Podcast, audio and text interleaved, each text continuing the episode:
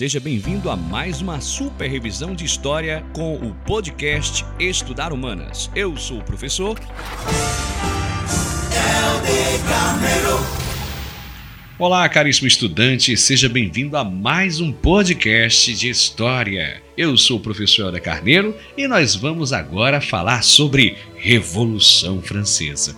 Você sabia que, em um processo cheio de reviravoltas, a burguesia francesa guilhotinou o absolutismo na França, tomou o poder e ainda soprou os ventos liberais por todo o planeta?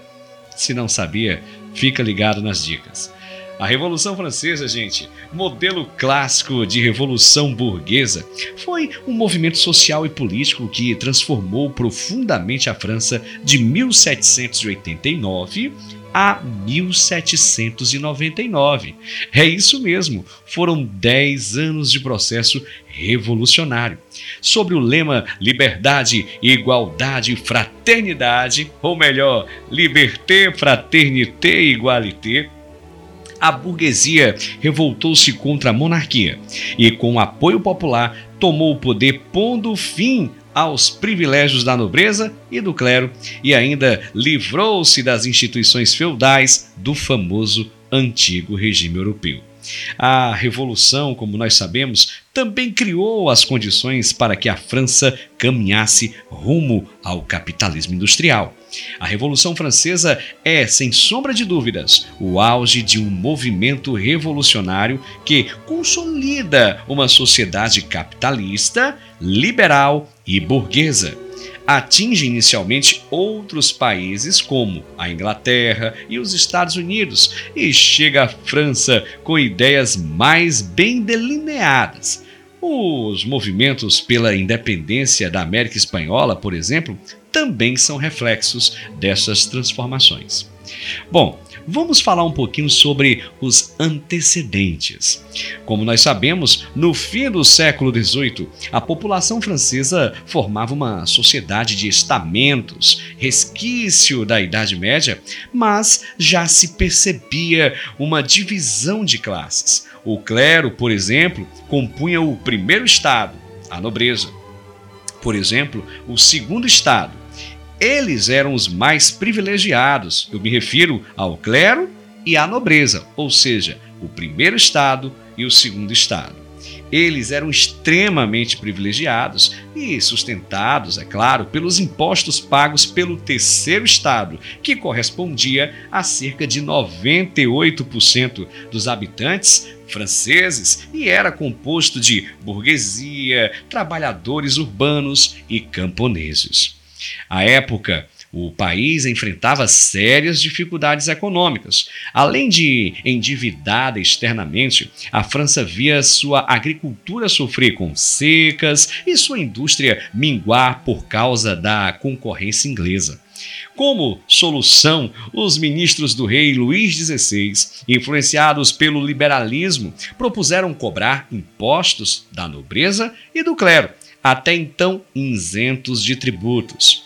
As classes dominantes, claro, pressionaram contra o projeto e a situação política ficou tensa.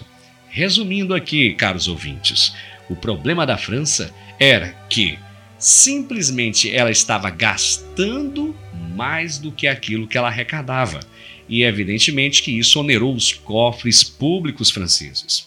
Bem, em 1789, o rei Luís XVI ele convocou a Assembleia dos Estados Gerais. E nesse, nesse órgão, né, nessa Assembleia, cada estado tinha o direito a um voto, o que garantiria o domínio da nobreza e do clero, seus tradicionais aliados cansado de não ter voz ativa e, ao ver a aristocracia abalada pela crise econômica, o terceiro Estado se rebelou.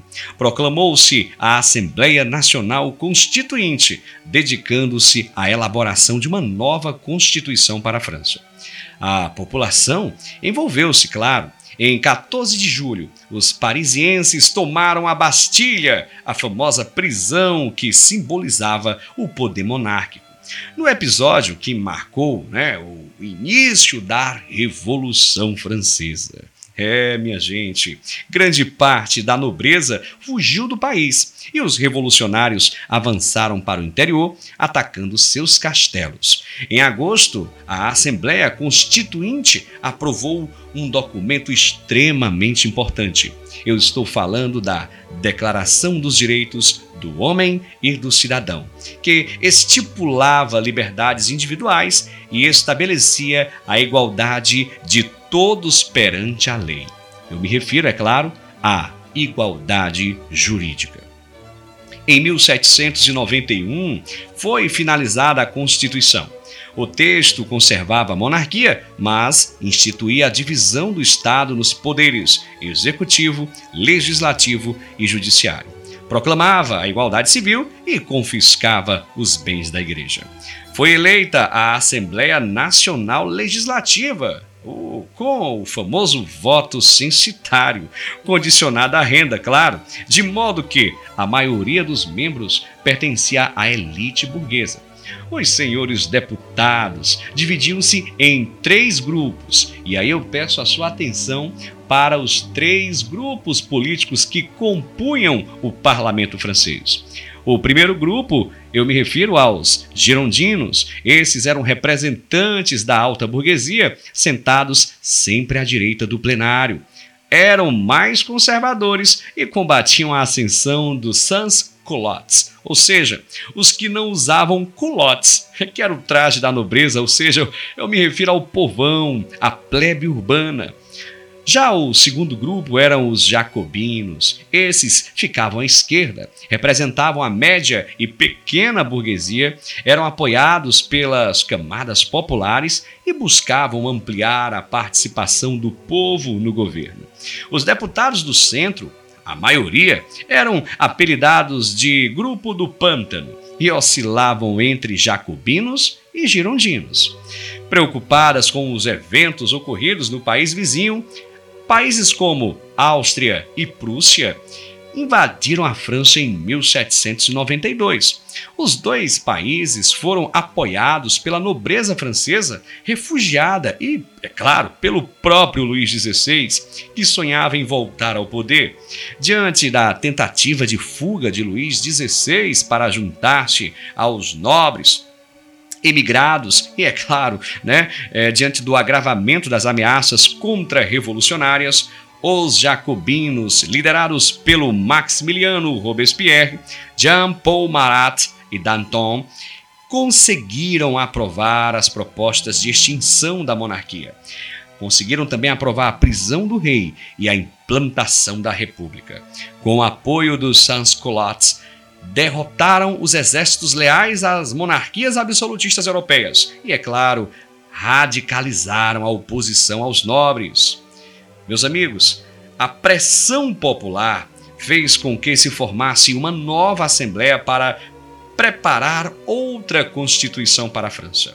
A Convenção, como ficou conhecida, funcionou entre 1792 e 1795 e passou a controlar os poderes executivo, legislativo e judiciário e era dirigida pelo famoso Comitê de Salvação Pública.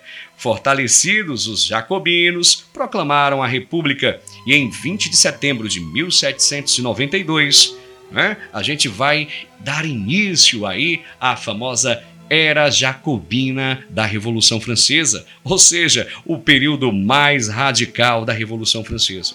Para vocês terem uma ideia, no ano seguinte, guilhotinaram o próprio rei Luís XVI, que foi capturado durante a guerra.